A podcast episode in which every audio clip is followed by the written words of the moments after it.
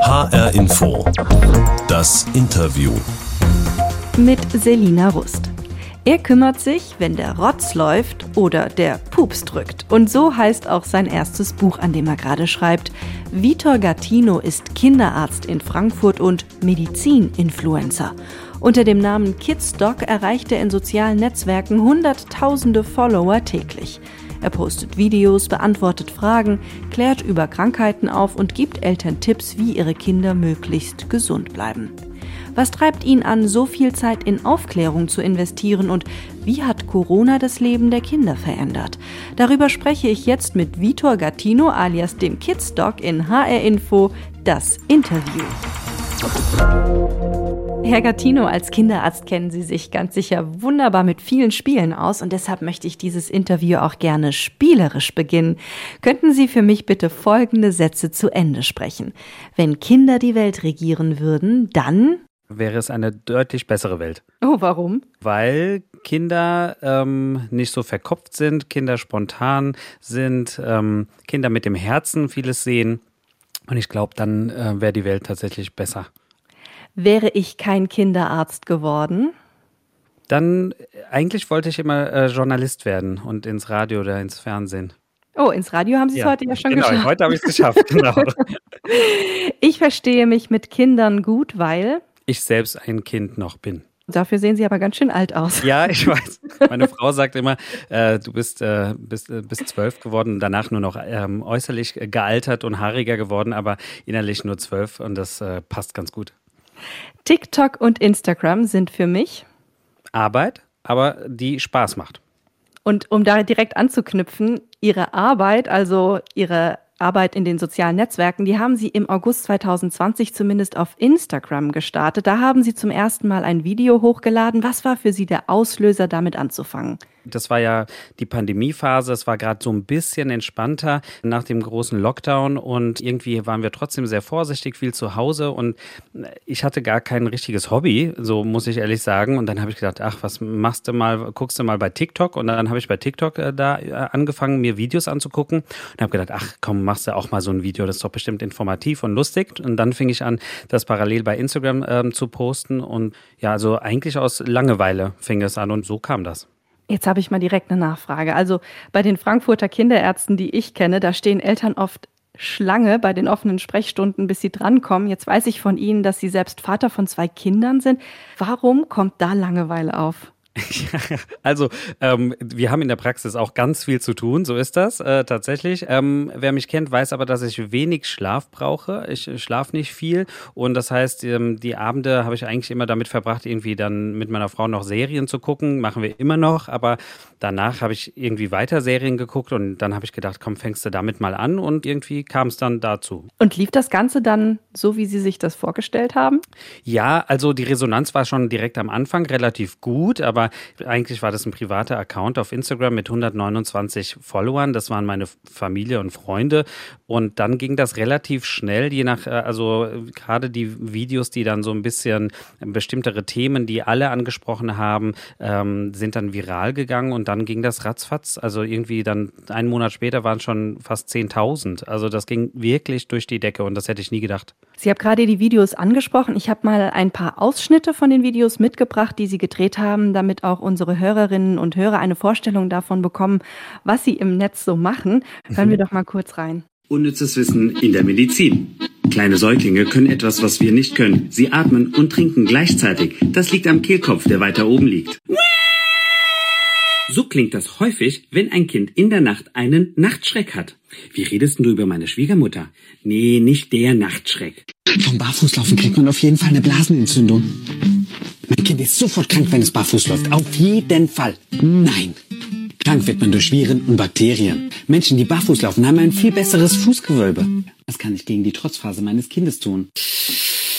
Erstens, nicht Trotzphase, Autonomiephase. Trotzphase sagen nur die Eltern. In welcher Rolle sehen Sie sich denn, wenn Sie als Kidsdoc im Internet unterwegs sind?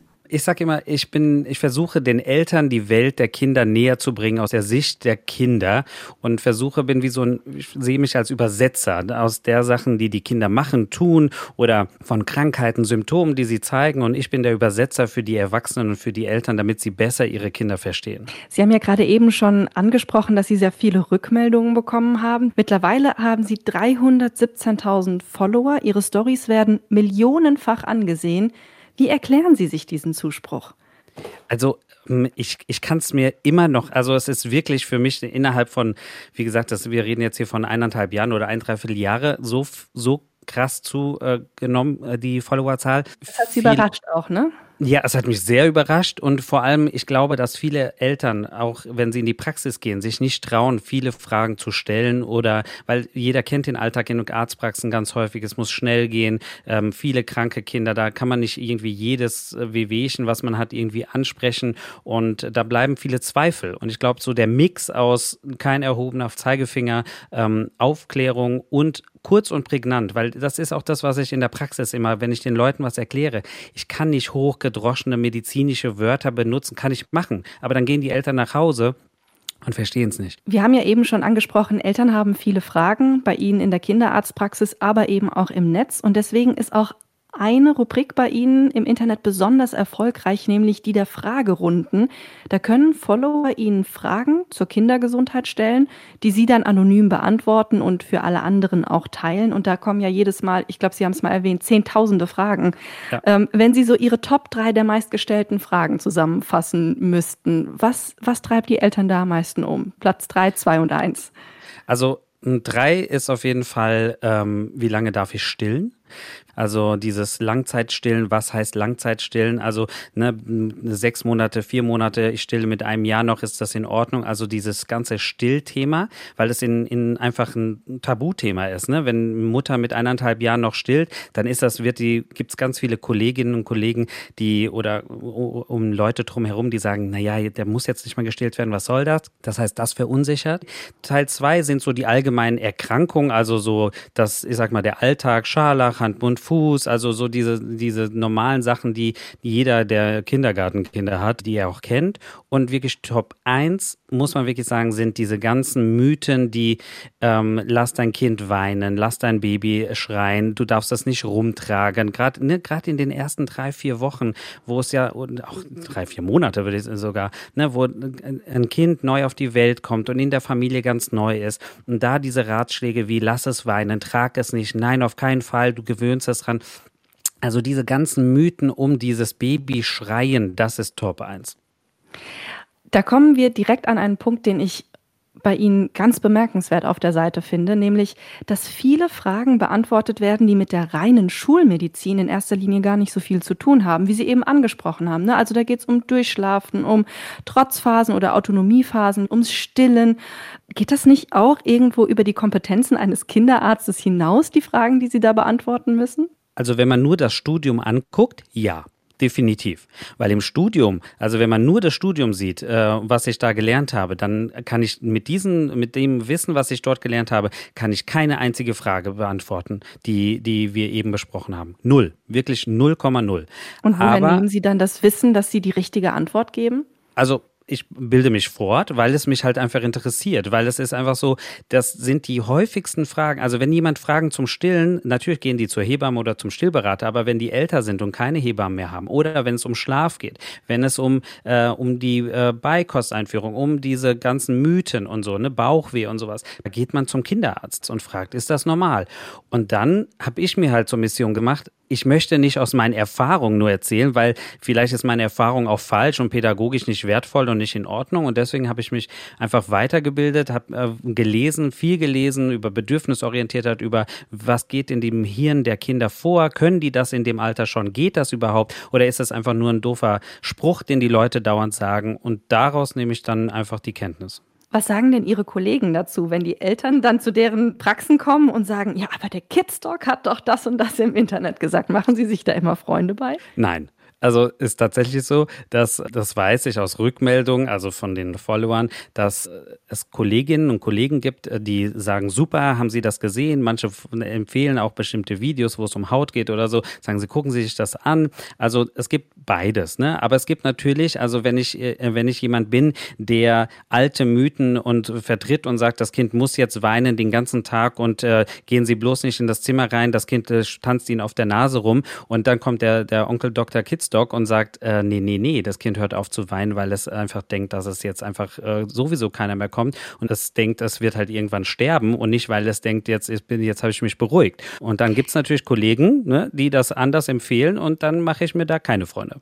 Sie machen sich dann keine Freunde, sie machen sich angreifbar, sie machen sich Arbeit, aber sie machen es trotzdem. Was gibt Ihnen das, sich dort zu engagieren im Netz? Es ist wirklich so, dass also die Rückmeldung der Eltern, ähm, dass sie einfach sagen, mein Kind hat mit drei Monaten hatte Fieber, ich war irgendwie im Notdienst und die haben gesagt, ja, gib mal ein Zäpfchen und nur weil du gesagt hast, die Kinder in dem Alter dürfen nie fiebern, bin ich noch mal ins Krankenhaus und das hatte irgendwie einen schweren schweren Infekt und alle haben gesagt, wenn sie später gekommen wären, dann wäre das Kind tot. Ne? Also das sind die Gründe, wo ich sage, also es kommt an und das ist die Motivation. Sie hören HR Info das Interview mit dem Frankfurter Kinderarzt Vitor Gattino, der unter dem Namen Kidstock im Internet hunderttausende Follower hat und auch an einem eigenen Buch über Kindergesundheit arbeitet. Herr Gattino, wir kommen zu einem Teil der Sendung, auf den Sie sich besonders freuen, wie Sie mir im Vorgespräch verraten haben, nämlich zu unserer HR Info Interview Box, in der wir immer eine kleine Überraschung mhm. für unsere Gäste versteckt haben. Und da Sie mir zugeschaltet sind übers Internet, habe ich die Box hier und öffne sie für Sie. Und hören wir mal rein, was da drin steckt. Es ist etwas zum Hören. Mal gespannt, ob Sie das erkennen. Oh Gott, ja. Was ist das? Da kriege ich Gänsehaut. Das ist die Musik, die Titelmusik. Ich weiß gar nicht, ob es heute noch so klingt. Äh, nein, von nein, Aktenzeichen X, so. Genau, Aktenzeichen XY. Das ist äh, die Musik noch aus den 80er oder 90er Jahren, die ich da rausgesucht habe. Was genau. denken Sie, warum habe ich Ihnen das in die Box gelegt? Ich hatte mal in irgendeiner Story auch erzählt, vor was ich Angst habe oder warum ich irgendwie bestimmte Ängste habe. Und dann habe ich gesagt, dass ich als Kind immer freitags, ähm, meine Eltern sind dann immer auf der Couch eingeschlafen und das gab es ja irgendwie einmal im Monat oder so, ähm, Freitagabends. Und dann habe ich mich immer heimlich äh, ins Wohnzimmer geschlichen und dann habe ich das immer mitgeguckt. Und diese, diese, das finde ich heute noch total gruselig, diese monotone Stimme, die dann immer so Sabine S. aus Frankfurt äh, und so, dieses und dieses immer diese komischen komischen Übergänge und so, dass das dieses und immer alles im Dunkeln und so. Das hat eindeutig meine Kindheit geprägt. Seitdem habe ich auch so ein bisschen Angst vor Dunkelheit. So, so ganz weg ist das bis heute und noch. Angst nicht. vor Monstern. Ja, und Angst vor Monstern, genau. Da gibt's Monstern in der Dunkelheit. Monster Spray, genau. Sie haben das gerade eben schon angedeutet. Wie muss man sich denn den kleinen Vitor als Kind vorstellen? Ja, wie war ich? Also ein, eigentlich ein ganz, ich glaube, ein ganz normaler Junge. Also meine Eltern sind halt, ähm, konnten nicht so gut Deutsch. Das heißt, sehr früh musste ich halt mit den, mit meinen Eltern immer zu Amtsgängen und äh, überall hin, weil ich immer alles übersetzen musste. Also so typische Arbeiter, ähm, Einwandererfamilie. Aber sonst, äh, die Kindheit, wie gesagt, war eigentlich eine super Kindheit. Wir hatten nicht viel, wirklich nicht viel. Wir hatten eine Einzimmerwohnung, aber das hat vollkommen gereicht irgendwie, weil das war für mich das Größte und ja. Sie haben es ja gerade eben schon angesprochen, Ihre Eltern sind aus Portugal. Ihre Mutter hat als Jugendliche viel auf dem Feld mitgeholfen, wenig Schulbildung erfahren. Ihr Vater hat im Kolonialkrieg in Afrika gekämpft und beide sind dann vor der Diktatur in Portugal geflohen und in den 70er Jahren nach Frankfurt höchst gekommen, ohne jegliche Deutschkenntnisse. Sie haben es ja nicht nur geschafft, gemeinsam mit Ihrer Mutter dann auch Deutsch zu lernen, sondern Sie haben auch als erster der Familie dann ein Gymnasium besucht, Führerschein gemacht, studiert. Haben Sie das auch als eine Verantwortung Ihren Eltern gegenüber empfunden, jetzt daraus auch was zu machen? Ja, also, äh, also das war mir damals nicht bewusst, aber so im Nachhinein bin ich sehr dankbar, dass sie mit allem, was sie mir geben konnten, immer zu mir gestanden haben, immer mir unter, äh, Unterstützung gegeben haben, egal bei was es war, ob es jetzt beim Führerschein war. Natürlich machen das andere Eltern auch, aber wie gesagt, bei uns war es so, ich war der Erste, der einen Führerschein, meine Eltern hatten keinen Führerschein, mein Bruder hatte auch keinen Führerschein gemacht, ähm, äh, bis heute nicht und er ist älter als ich. Keiner hatte studiert, wie gesagt, das war alles so das, äh, das erste Mal und ich war irgendwie immer immer so der Pionier. Natürlich waren alle stolz auf mich, aber ich hatte auch immer so das Gefühl, ich bin in der Bringschuld. Ne? Ich wollte denen auch beweisen, dass es äh, sich gelohnt hat, in mich zu, in Anführungsstrichen, zu investieren. Und ähm, ich hoffe, das ist ganz gut gelungen. Leiten Sie sich dann daraus auch die Mission ab, Ihr Wissen zu teilen und Menschen aufzuklären? Kann, kann schon sein. Also ne, meine Mutter ist, äh, äh, da war ich, ich war 17, als meine Mutter verstorben ist an Krebs und seitdem, also sehr früh war Medizin oder medizinische Sachen, ne? also ich musste mit meiner Mutter dann, die, da war ich, äh, ich war 17 oder ne, meine Mutter war vorher schon krank, aber mit 15, 16, 17 bin ich mit ihr zum Arzt gegangen. Das heißt, ich musste immer die Sachen, die ärztlichen Sachen übersetzen und so. Das heißt, ich war sehr früh da involviert, so dass ich ähm, mir schon vorstellen kann, dass es daran liegt. HR Info das Interview mit Vitor Gattino, der in sozialen Netzwerken unter dem Namen Kidstock bekannt ist. Als Kinderarzt möchte er sein Wissen teilen und Eltern über die Gesundheit ihrer Kinder informieren. Herr Gattino, weil Sie so unglaublich viel Freude an unserer Interviewbox haben, mhm, habe ja. ich Ihnen eine zweite Überraschung mitgebracht. Ich öffne sie noch einmal und wir hören noch einmal herein, was da drin steckt. Und ich glaube, diesmal wird es ein bisschen tricky.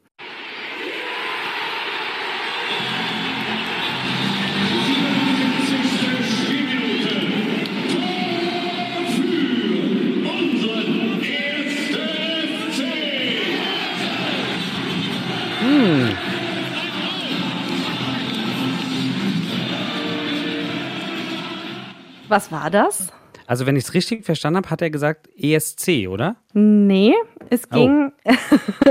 es war ein Ferngesang beim Fußball. Ah, ja, auch gut. Auch gut? Sind Sie Fußballfan? Also, ich muss sagen, ich gucke gerne zum Beispiel bei großen Turnieren, ne, Champions League oder wenn es jetzt irgendwie um die Weltmeisterschaft geht, Europameisterschaft, dann bin ich immer dabei. Ne? Dann muss ich immer überlegen, bin ich für die Portugiesen oder für, den Deu für die Deutschen. Aber so der riesige Fußballfan bin ich nicht.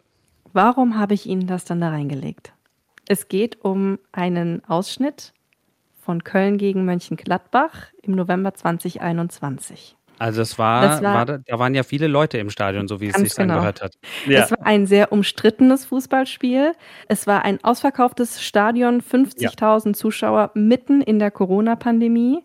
Und ich habe mich gefragt, was macht das mit Ihnen, wenn Sie diese Bilder sehen oder diese Massen an Menschen hören, die mitten in einer Pandemie miteinander an einem Ort sind und lautstark feiern? Ja, das, also gerade ich als Vater von zwei Kindern und als Kinderarzt in dieser Corona-Zeit muss man sagen, dass die Kinder von Anfang an behandelt worden sind wie als wären sie die Pestbringer, muss man wirklich sagen. Als wären sie die Ratten, die die Pest mitgebracht haben. Sie müssen weggesperrt werden, sie dürfen nicht in der Schule. In der Schule müssen sie permanent ihre Masken tragen. Sie machen das auch alle aus Gehorsam und weil sie in die Schule gehen wollen, weil viele gerne in die Schule gehen. Und das ist einfach, muss man sagen, eine Klatsche in die Gesichter unserer Kinder, aller Kinder, die diese Pandemie wirklich relativ, relativ in Anführungsstrichen gut überstanden haben bisher wenn sie dann sehen, dass sie überall Masken tragen müssen, Abstände, sie müssen Sport machen mit ihrer Maske und dann sitzen dann 15, 20.000 Leute nebeneinander, grölen alle nebenbei. Manche machen noch nicht mal Schnelltests oder es wird an den Eingängen nicht richtig kontrolliert äh, und die Schüler machen jeden Tag oder jeden dritten Tag ihre Schnellteste und werden so gegängelt, muss man einfach sagen. Das finde ich einfach, das ist eine Katastrophe. Das ist wirklich eine Katastrophe. Da höre ich auch aus Ihrer Stimme raus, das ärgert Sie richtig. Das ärgert mich massiv. Also es, ist, es gibt wenige Themen, muss man sagen, die mich wirklich, ich bin wirklich sonst ruhig, ich kann sehr, sehr impulsiv sein bei bestimmten äh, Themen und so, aber ich sehe jeden Tag in der Praxis Kinder, die vorher fröhlich waren, kleine Kinder, Jugendliche, jede jedes Alter, die depressiv sind, Angststörungen bekommen, Waschzwänge, die plötzlich Angst haben, in die Schule zu gehen. Alles aufgrund dieser Pandemie und dieser permanenten Angst. Wenn Sie etwas mitzusprechen gehabt hätten, wie hätte dann der Umgang mit den Kindern in der Pandemie ausgesehen? Schule ist mehr als nur Rechnen lernen, lesen lernen, Algebra oder sonst irgendwas. Schule ist wichtig für das Soziale. Es ist für viele Kinder ein Taktgeber für den Tag, für die Woche und für viele Familien. Man darf nicht unterschätzen, die Zahlen des Kinderschutzbundes sind extrem in die Höhe gegangen letzten Jahres. Das ist erschreckend und das ist eine Dunkelziffer, wollen wir gar nicht drüber reden, wie hoch die Zahl ist. Das heißt Schule, Kindergärten, das ist auch ein System, was in Deutschland dafür da ist, solche Sachen, Kinder, die missbraucht oder Kinder vernachlässigt werden, dass die aufgedeckt werden, dass die gesehen werden. Sie wurden monatelang weggesperrt, durften nur zu Hause sein. Das heißt, die, diese ganze Problematik hat sich so zugespitzt. Das darf nicht sein. Schule muss immer offen sein. Egal unter welchen Bedingungen, da muss man die schaffen, aber dass Schulen so lange zu sind, geht nicht, weil Kinder dann nicht gesehen werden. Jetzt sind aber viele Eltern auch in der Zwickmühle, dass sie auf der einen Seite ihre Kinder eben nicht isolieren wollen, um ihnen auch noch die Möglichkeit geben zu können, Kind zu sein, auf der anderen Seite aber auch Angst haben, dass sie sich eben auch infizieren, wenn sie mit zu vielen anderen Menschen zusammenkommen und dann Corona bekommen. Wie gehen Sie denn auch persönlich als Vater damit um? Es ist schwierig. Ich kann die Eltern verstehen, weil wir auch in der gleichen Situation sind. Wir sind da relativ streng gewesen, muss man sagen. Wir haben uns wirklich zurückgezogen. Wir haben viel versucht mit äh, unter, also in der kleinen Familie jetzt mit uns äh, viel zu unternehmen, rauszugehen in die Natur einfach. Oder wir haben zum Glück einen Garten, also viel sowas zu unternehmen.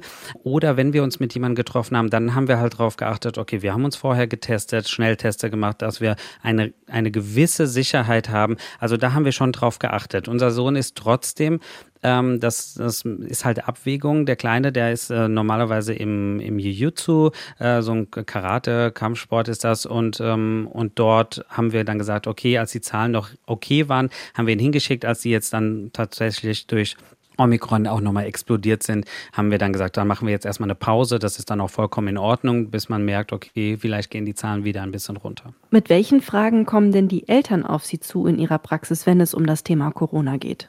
Aktuell natürlich die Impfung. Also das ist eine ganz häufige Frage, gerade für die Kinder, für die es eine Impfung gibt. Also die Abwägung, äh, sollen wir impfen, sollen wir nicht impfen, das ist eine sehr häufige Frage.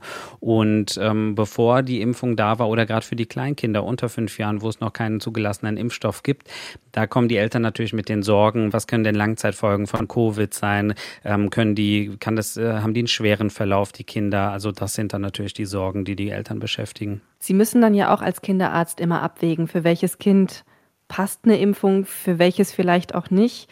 Sie hatten es eben schon mal angesprochen, dass Sie auch viele Kinder sehen mit psychischen Problemen. Welche Symptome haben Kinder, die zwei Jahre Corona-Pandemie hinter sich haben? Was macht Corona mit den Kindern? Ja, es kommt natürlich auf das Alter an, aber man muss sich überlegen, wenn, da, wenn wir einen Neunjährigen haben, der war zwei Jahre in einer Pandemie. Das heißt, von neun, zwei Jahre, das ist wie wenn, wie der 90-Jährige, der 20 Jahre in einer Pandemie gelebt hat. Also so vom Verhältnis. Das ist natürlich für so ein kleines Leben, wo äh, gerade bei den kleineren Kindern oder in den, bei den Schulkindern, wo ja so viel Entwicklung stattfindet, auch nicht nur jetzt vom, vom Wissen, sondern auch von der körperlichen, psychischen Entwicklung, dass da so viel unter dieser Pandemie dann passieren musste oder ohne Schule, ohne soziale Kontakte. Manche ziehen sich zurück, haben dann richtige Angst, in die Schule zu gehen, weil sie das irgendwie verlernt haben, in der Schule vor anderen Leuten zu sitzen, weil sie so viel immer nur online gemacht haben. Viele ähm, durch diese fehlende Struktur sind in so einem, also die werden richtig depressiv, ne? Die haben dann depressive, die stehen nicht mehr aus dem Bett auf, die wollen nur noch im Dunkeln sein, wollen nicht mehr aufstehen, keine Motivation. Das heißt, diese ganze Struktur Struktur fehlte und dadurch, wie gesagt, gerade in so einer vulnerablen Phase wie die Pubertät, wo, wo die Peer Group, also die die Kinder, die Freunde, die sind ja viel wichtiger, sage ich mal, für die Entwicklung als die Eltern in dieser Phase. Und wenn die fehlt, zum Beispiel in dieser Phase, das ist, da kann man sich natürlich ausmalen, dass das zu, äh, zu Entwicklungsproblematiken, äh, zu psychischen Störungen führen kann. Welchen Appell haben Sie denn an die Gesellschaft oder die Politik, damit Kinder in dieser Pandemie besser geschützt werden? Dass man einfach die Kinder sieht. Also das ist, das ist so einfach. Man muss die Kinder sehen, man muss die Kinder im Auge behalten. Das ist ja ein Rattenschwanz. Wenn man die Kinder sieht, sieht man auch die Eltern dahinter. Man sieht die Eltern, die im Homeoffice parallel zum Homeoffice noch ein Kind betreuen müssen und noch parallel irgendwie das andere Kind, weil die Kita jetzt nur halbtags geöffnet hat, weil sie auch ihre ähm, personellen Engpässe hat, das dann früher abholen und die Mutter muss dann parallel alles stemmen. Also wenn man das Kind sieht vorne, dann sieht man auch den ganzen Rattenschwanz hinten. Deswegen ist das Wichtigste, dass wirklich das Kind und das, das Wohl des Kindes vorne steht. Aber das wurde wirklich jeden Tag bewiesen, dass das in dieser Gesellschaft nichts wert ist. Und wir werden, und das, das verspreche ich Ihnen, wir werden in einigen Jahren so viele große Probleme auf uns zukommen sehen. Und ich rede jetzt nicht von wirtschaftlich oder sonst irgendwas, sondern diese ganze Generation, die jetzt durch diese Pandemie musste, die wird wird irgendwann auch älter und wird das, das wird man nicht vergessen. Und ich glaube, das wird ein Rebound-Effekt. Das wird ein Boomerang sein, der uns ganz, ganz derb ins Gesicht fällt. Und kann man das irgendwie abfangen, Ihrer Meinung nach? Also ich, ich muss ehrlich sagen, ich, habe, ich war, bin immer optimistisch, aber was das angeht, ich habe wirklich den Glauben langsam verloren. Und deswegen bin ich wirklich, wirklich, wirklich schon so weit, dass ich sage, lasst uns hier jetzt irgendwie gut durchkommen, weil wenn wir darauf pochen, dass irgendwie wir gehört werden, die Kinder und die Kinderärzte, dann sieht's nicht gut aus. Wir müssen also mehr auf unsere Kinder achten. Vielen Dank, Vitor Gattino, Kinderarzt und Influencer aus Frankfurt.